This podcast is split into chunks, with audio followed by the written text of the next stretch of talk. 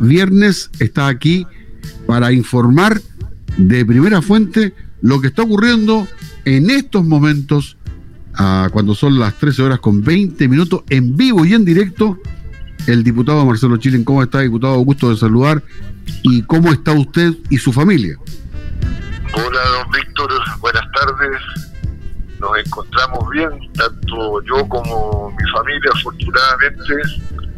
Aprovecho de desearle buenas tardes a Radio Énfasis, la radio oficial del Marga Marga, a través de ella, como siempre, a su distinguida y leal audiencia, porque también ojalá se encuentre muy bien. Así es, eh, diputado. Una semana, ¿para qué le digo? Movida en cuanto a noticias. El arduo trabajo que están haciendo los legisladores. Eh, de verdad que ha sido una semana intensa, diputado, ¿no? Sí, bueno, yo creo que la urgencia, de la necesidad de darle respuesta a esta emergencia sanitaria que se agrava cada día más, justifica cualquier eh, esfuerzo. Pues. Y entre nos, debo confesarle que estas sesiones, que no solo son las sesiones de la sala y de las comisiones de la Cámara de Diputados, sino que las cosas preparatorias hechas a través de estos medios a distancia, son más extenuantes que las presenciales. Ah, perfecto. Con el agravante de que usted, eh, cuando trabaja presencialmente, bueno, ve lo que ocurre a su alrededor, las emociones de las personas, el modo en que reaccionan frente a un dicho y a otro dicho, y aquí lo hace a ciegas completamente.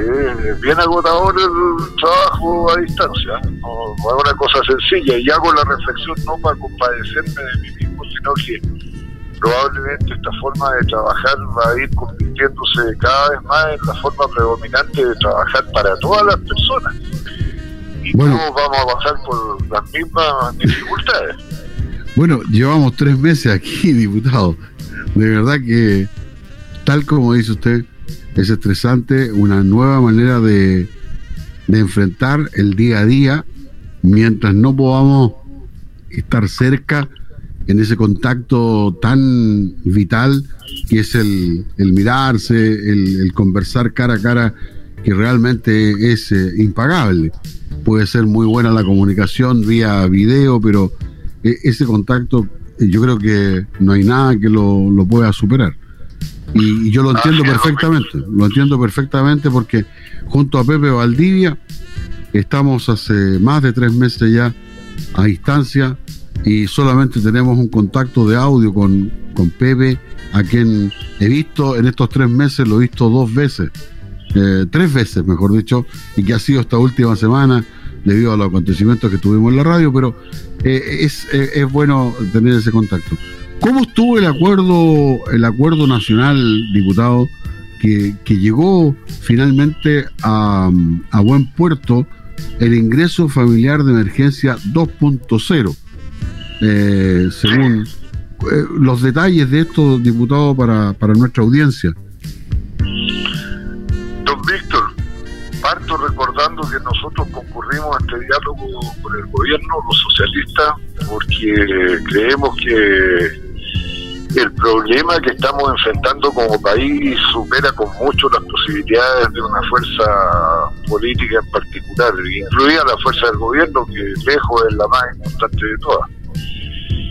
Y es tanta la urgencia de poner en la cancha el remedio que tenemos hoy día al alcance, que es el del distanciamiento físico, el confinamiento, las cuarentenas, el encierro, que había que anteponer eh, esa necesidad a cualquier otro interés pequeño, partidista, sectorial, Y concurrimos con la mejor eh, voluntad de arribar a acuerdos.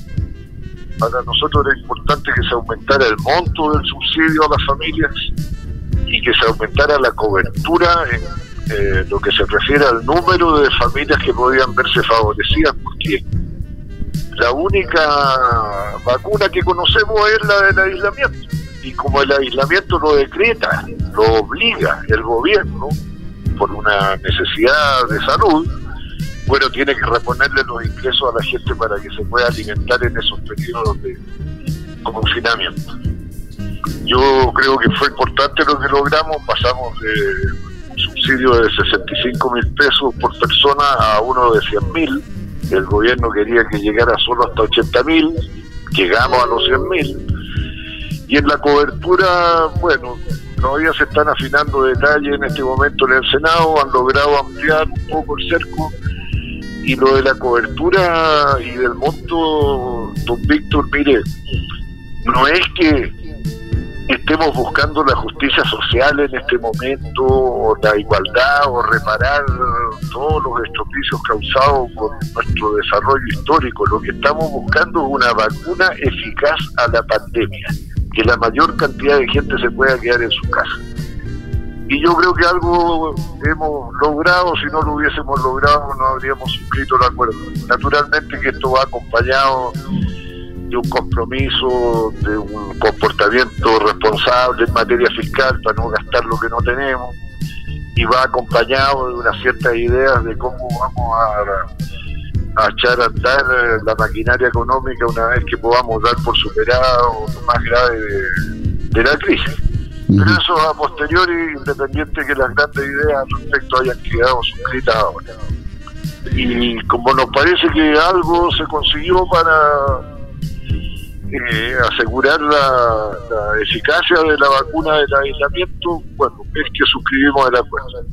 En el primer eh, IFE, Ingreso Familiar de Emergencia, postularon más de 2 millones de familias, 2 millones 200 mil, y obtuvieron el, eh, el ingreso 1 millón 200 mil familias, o sea, un millón quedaron sin Esperamos que ahora puedan cumplir los requisitos al haberse elevado los montos del subsidio y que ese millón que no logró entrar en el primero ahora entre automáticamente y entra con eh, las cifras del nuevo subsidio que va a ser por tres meses y que pudiera prorrogarse en el caso que la eh, situación sanitaria y lo, en eso fundamentalmente consiste el acuerdo para hacer más detalle, todo hogar donde las personas no tienen ingresos formales, o sea, no tienen nada que ver con impuestos internos, AFP, ni nada que se le parezca,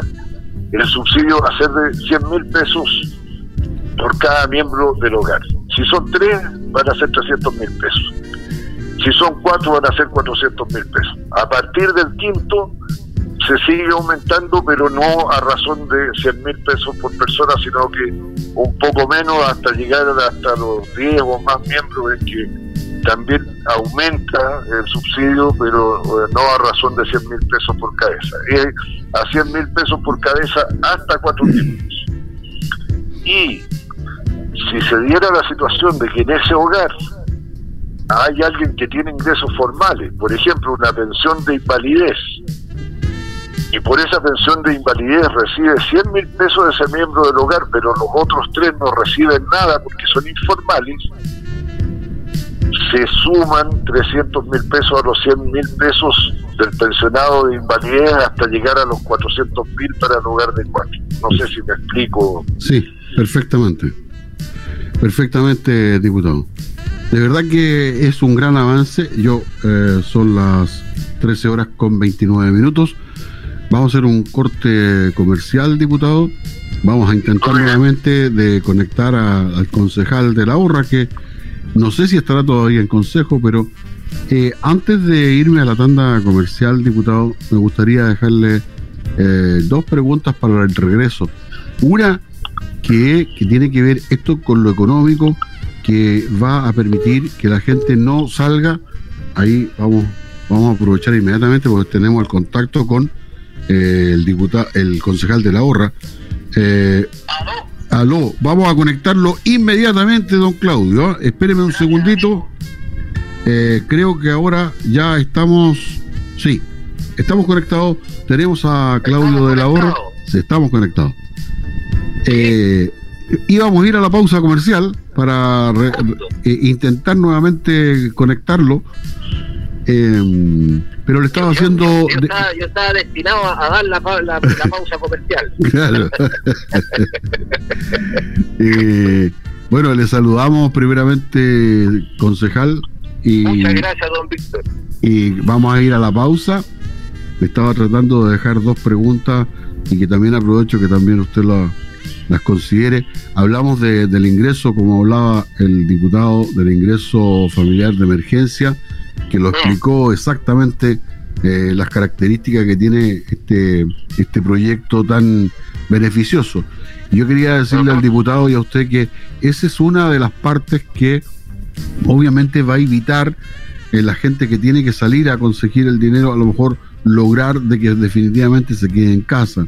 Pero por otro lado, hay un proyecto que agrava las penas respecto de quien no cumpla las normas sanitarias y que con agravantes como fiestas, asado y todo lo demás sean agravantes y que van a ir eh, penas mucho más duras y con tanto económicas como de cárcel. Así que al regreso le parece que hablemos de, de esa de ese proyecto que aumenta las penas también. Y, del Consejo Municipal, hoy día hubo consejo. Y del Consejo Municipal, como dice ah, el concejal. Vamos. y regresamos inmediatamente, Pepe.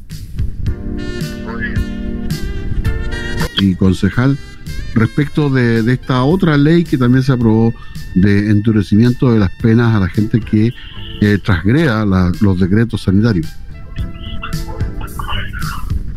Sí, yo creo, don Víctor, que es preferible el mecanismo de la persuasión y del convencimiento como forma más eficaz de lograr la obediencia de las leyes y a eso ayuda, bueno, el que se aumente el monto del subsidio a las personas para alimentarse y que también se aumente el universo de los beneficiarios de modo que efectivamente sea una vacuna masiva y de buena voluntad o que se haga con, con buena disposición. Ya está bien, si las medidas eh, represivas son demasiado laxas, imprecisas o no existen, bueno, se puede discutir. Pero yo creo que el proyecto que se aprobó, bueno, con nuestros votos en contra eh, en el Congreso y al cual estamos cuestionando frente al Tribunal eh, Constitucional porque es muy impreciso en la determinación de las conductas que se quieren sancionar. Es impreciso establecer el carácter del delito o de la falta y eso se va a prestar para usos de, la autoridad policial y eventualmente de la arbitrariedad judicial. Esa es la razón por que estamos apelando al, eh, Tribunal Constitucional, que pone en entredicho bueno las libertades y garantías individuales que consagra la Constitución chilena pero yo me temo de que ya la política del garrote ha demostrado que no es suficiente. Si aquí hay que ir por el otro lado, hay que hacer campañas educativas pero potentes. No basta con ese circo de los matinales de la televisión que además es un palabrerío que nadie entiende. Unos hablan para un lado, los otros hablan para el otro no, aquí tiene que haber una comunicación oficial que diga, mire, lo conveniente de hacer son estas y estas cosas, no deje de hacerlas y reiterar el mensaje una y otra vez con toda formalidad, ojalá con un rostro creíble, que, tenga, qué sé yo, la señora Siches, la, presidenta del Colegio Médico, u otras autoridades que tienen... Eh, que tienen la confianza de la ciudadanía. Es un recurso que hay que utilizar en estas situaciones y hay que pedirle a esas personas que tienen más audiencia, más confianza, que pongan esa virtud al, servicio de la causa común, más que estar recurriendo al garrote, pero, pero ¿qué pasa con eso, eh, diputado? Que hay personas, no una, varias, que han transgredido la norma una, dos, tres, cuatro, cinco, seis veces. Bueno, a, eso sancionenlos más gravemente, pero no al que está empujado por eh, la necesidad del sustento, no le haga aplicar las penas del infierno cuando tiene una razón de ser, que además es demostrable, que ya no tienen ingresos, que perdieron la pega, que no pueden salir a vender.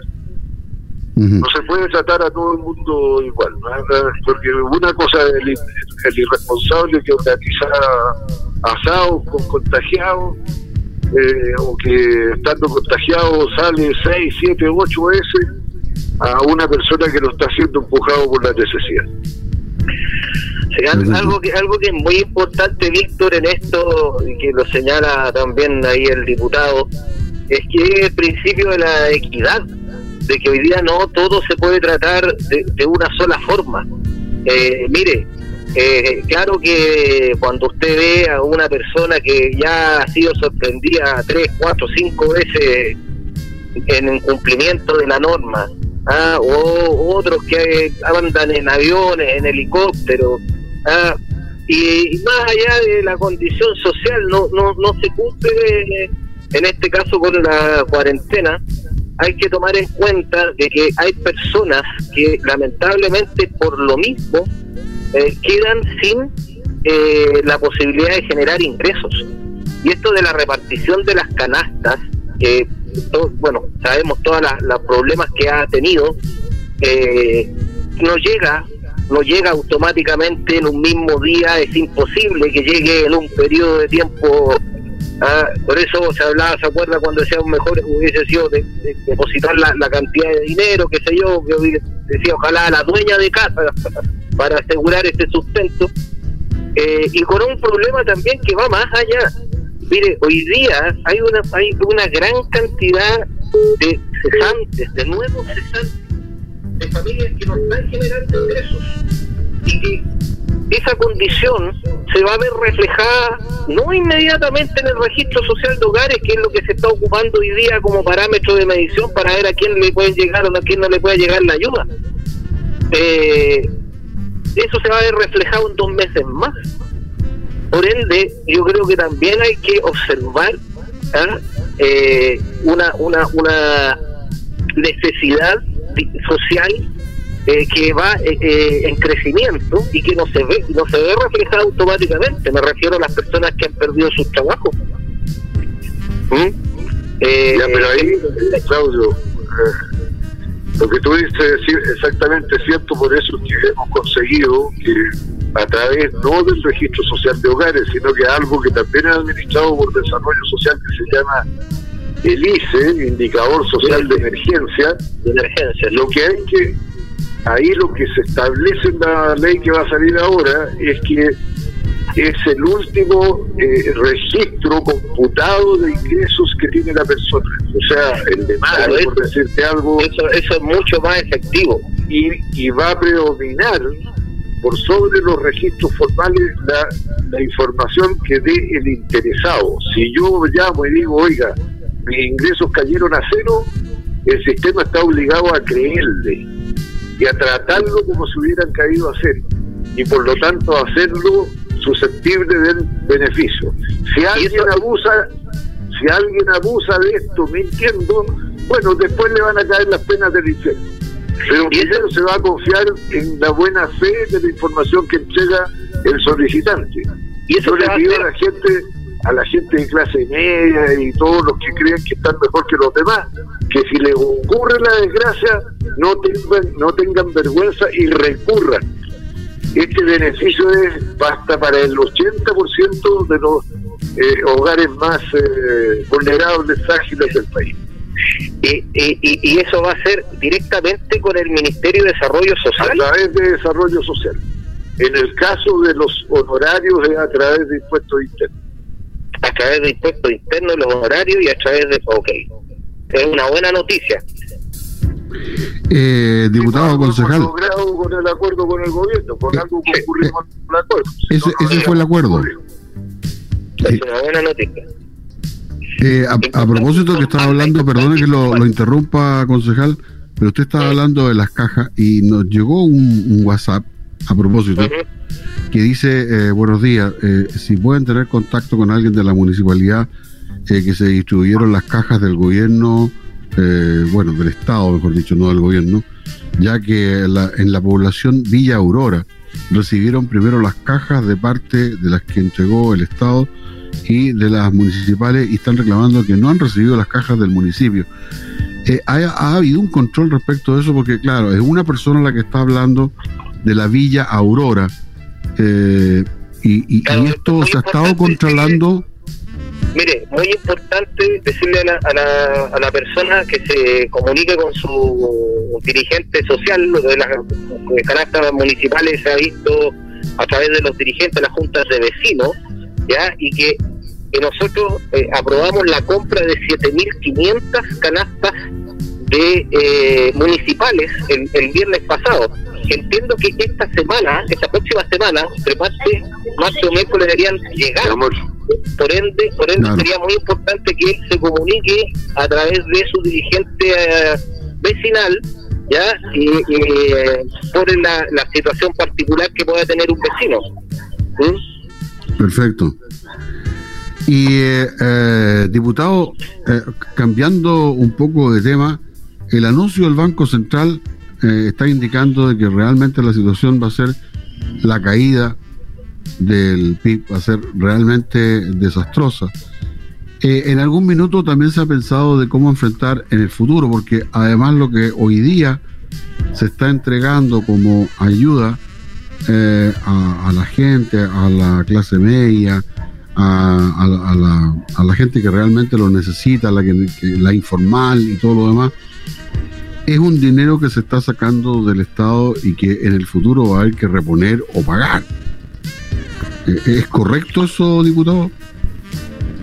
Sí, pero no lo va a devolver la gente. No, no, no. Yo sé que no la gente. Estoy hablando de las otras generaciones, por así decirlo. No, no. ¿Usted cree que no? Mire, mire eh, don Víctor, no, no tengo el modo eh, gráfico de demostrarle lo que le voy a decir, pero hasta aquí el gobierno no ha gastado nada. Han sido unas puras reasignaciones presupuestarias de dos mil millones de dólares. Yo creo que se han puesto 100 millones de dólares encima. Eh, hasta estoy exagerando. Nos queda mucho. ¿ah? Y además, eh, no solo nos queda mucho, sino que el Banco Central le está dando facilidad al gobierno. Ahora presentaron un proyecto que me llamó el presidente del Banco Central, don Mario Marcel, para pedirme el apoyo por el cual se faculta al Banco Central a comprar deuda pública. Ah, antes había los comunistas a través de Daniel Núñez presentado un proyecto para que le pudiera pasar plata al gobierno. Es mucho más eficaz lo que está proponiendo Mario Marcel, que es comprar deuda pública, la asume el Banco Central, que nunca va a ahorcar al deudor, que en este caso es eh, el Estado, eh, y además no le mete presión inflacionaria porque está comprando deuda, no está comprando, no está poniendo de plata para que gaste. Bueno, ¿usted no cree, diputado, que abrir una puerta...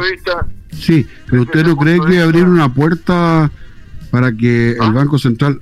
Yo estoy pensando que si es un abrir una puerta en el Banco Central para que después en otras ocasiones, no en un estado de emergencia como el de hoy, se compre también deuda a, terceros eh, o al Estado fundamentalmente que sean eh, un pésimo negocio?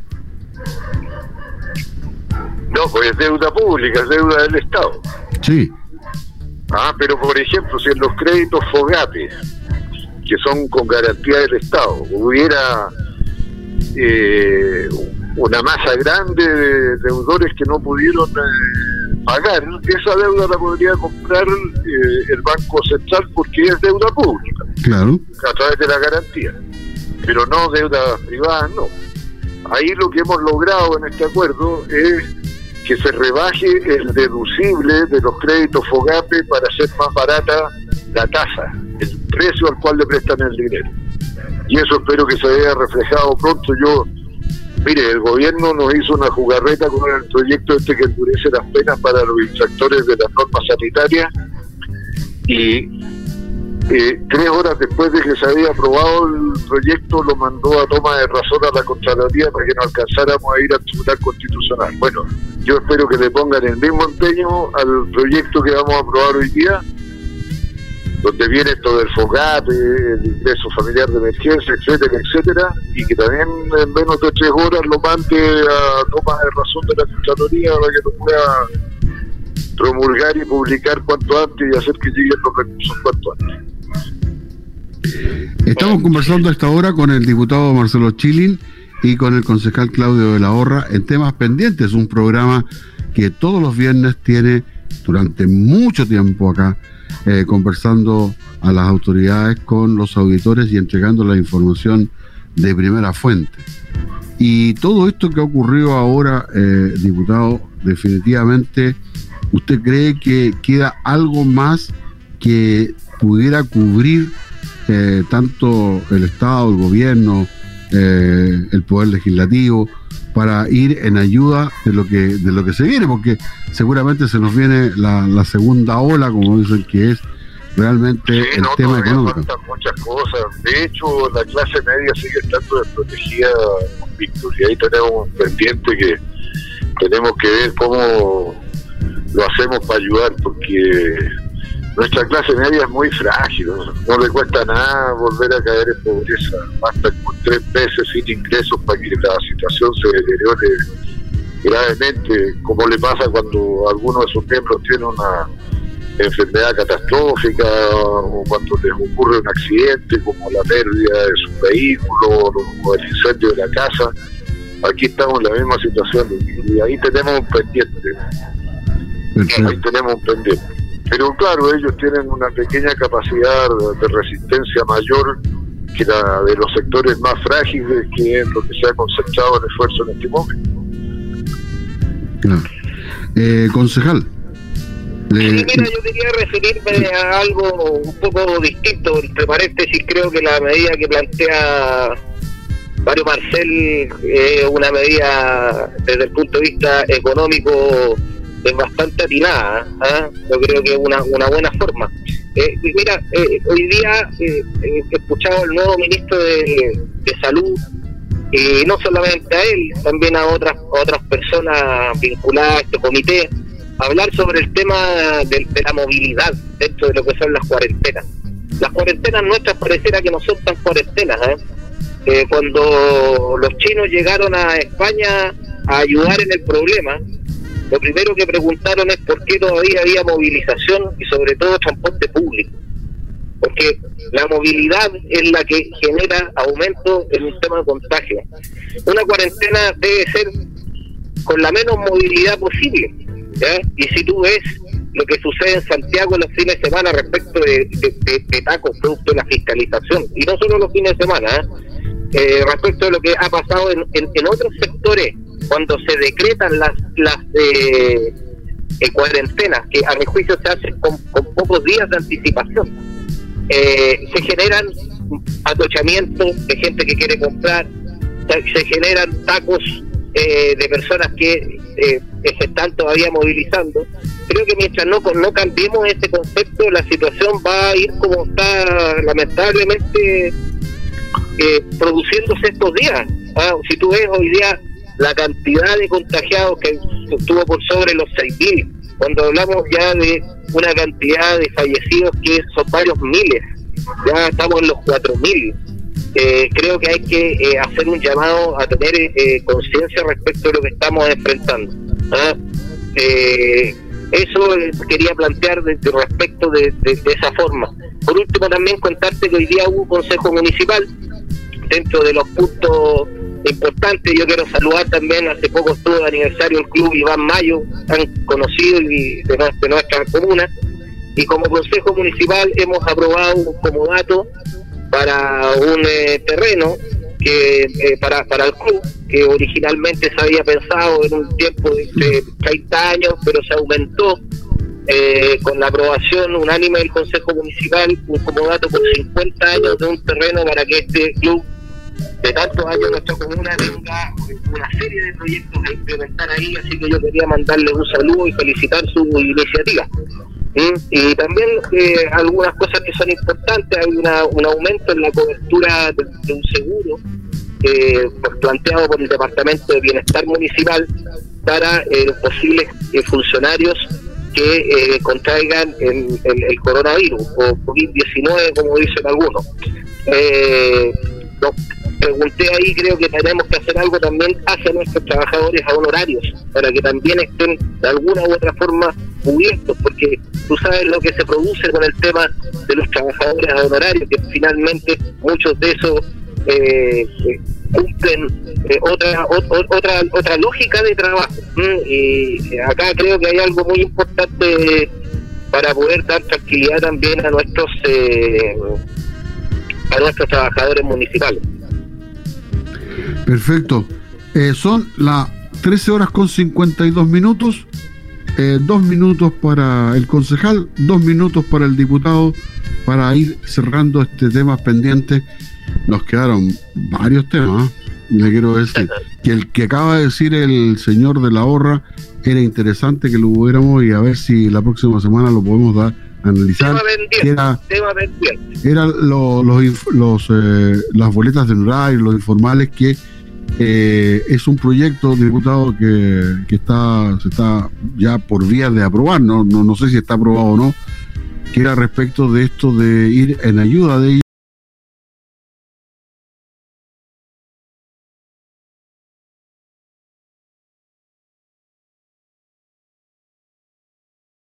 los que ganaran o boletos de 500 mil pesos un crédito que era posible devolver en un 20, 40 y 40 en las próximas eh, rentas que, que podría recibir alguien que ganaba sobre 500 mil pesos.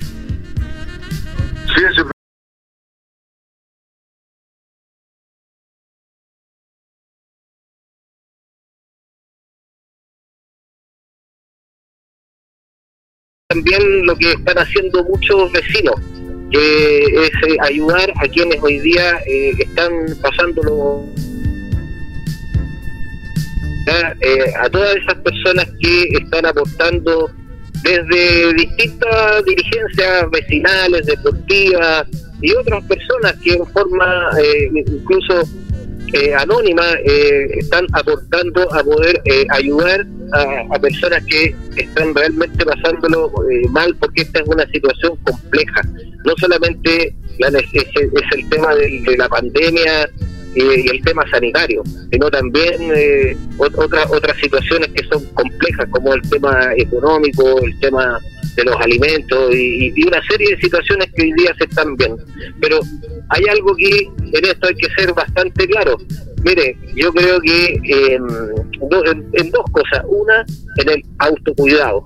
Hay que hay que tomar las medidas de autocuidado necesarias. no Hoy día eh, el, contagio se ha masificado. En, Villa Alemana eh, ha aumentado esto potencialmente.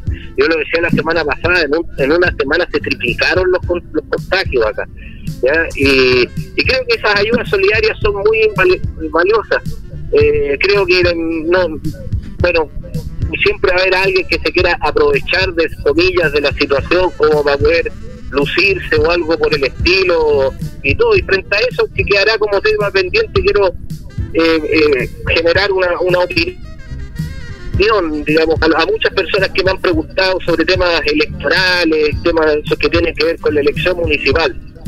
Mira, eh, yo creo que hoy día no es tiempo todavía de hablar de candidatura, hablar de elecciones. Hoy día es tiempo de ocuparnos de, nuestros vecinos, de, nuestro rol de concejal, fiscalizar que las cosas se hagan como corresponde, que las ayudas lleguen donde corresponde, ¿ah? eh, y en los momentos ojalá que, se pueda eh, acelerar la distribución de las mismas para poder tener una una, una posibilidad de cuarentena real y efectiva en, nuestro, en nuestra comuna. Ah, esos son los temas eh, hoy día. Ya llegará el tiempo en donde podamos hablar de temas electorales. Quien, quien hoy día esté en eso, creo que en realidad está fuera de lugar. Ah, hoy, día lo que tenemos que hacer es ayudar, ayudar como corresponde ¿eh? Eh, y, estar pendiente de las situaciones múltiples de, que, se están generando producto de esta pandemia. Mm, creo que los otros temas podrán esperar su minuto eh, porque hoy día realmente necesitamos no solo ayudar nosotros, sino ayudar a quienes también están ayudando para poder aumentar y llegar a quienes realmente los, los necesitan. Ok, concejal. Diputado. Don Víctor, yo no puedo estar más de acuerdo con el concejal de la Horra que no es tiempo de campañas electorales, pero sí creo que el concejal de la Horra puede encabezar una campaña para solicitarle a la autoridad que se decrete cuarentena para Villa Alemana. Se, hizo. Me permito sugerirle la idea de que llame a la Unión Comunal de Junta de Vecinos para que ellos recaben la firma de todos los dirigentes de Juntas de Vecinos, que llame a nuestra María Málaga, presidenta de los centros de adultos mayores, para que recabe la firma de todos los... Bueno, él mismo puede hacerlo con las eh, eh, organizaciones deportivas a través de la Asociación de Peña Blanca y, la de Villa Alemana. Eh, en fin, yo creo que esa campaña es súper necesaria porque la autoridad no está escuchando lo suficiente ni está reaccionando con la oportunidad que se requiere.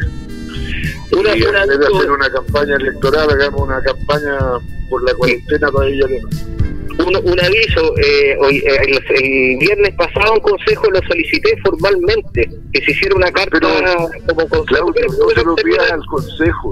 No, no, no, pero, solamente para habla, habla con la Janet Gómez, con la María Teresa sí, sí, sí, sí, pero solamente una información que es importante que se sepa, que eh, se solicitó eh, no solo al intendente, sino al, al presidente de la República y en el informe que dio hoy día el alcalde, planteó que esto se iba a hacer. Concuerdo plenamente que esto debe tener el apoyo de la organización social. Creo que esa es una buena, una buena idea, de involucrar eh, a, todas las organizaciones vivas de la comuna y solicitar, porque en realidad acá se debe eh, generar una cuarentena ya. Es una situación que todos estamos planteando, así que yo espero que esto se pueda hacer como corresponde.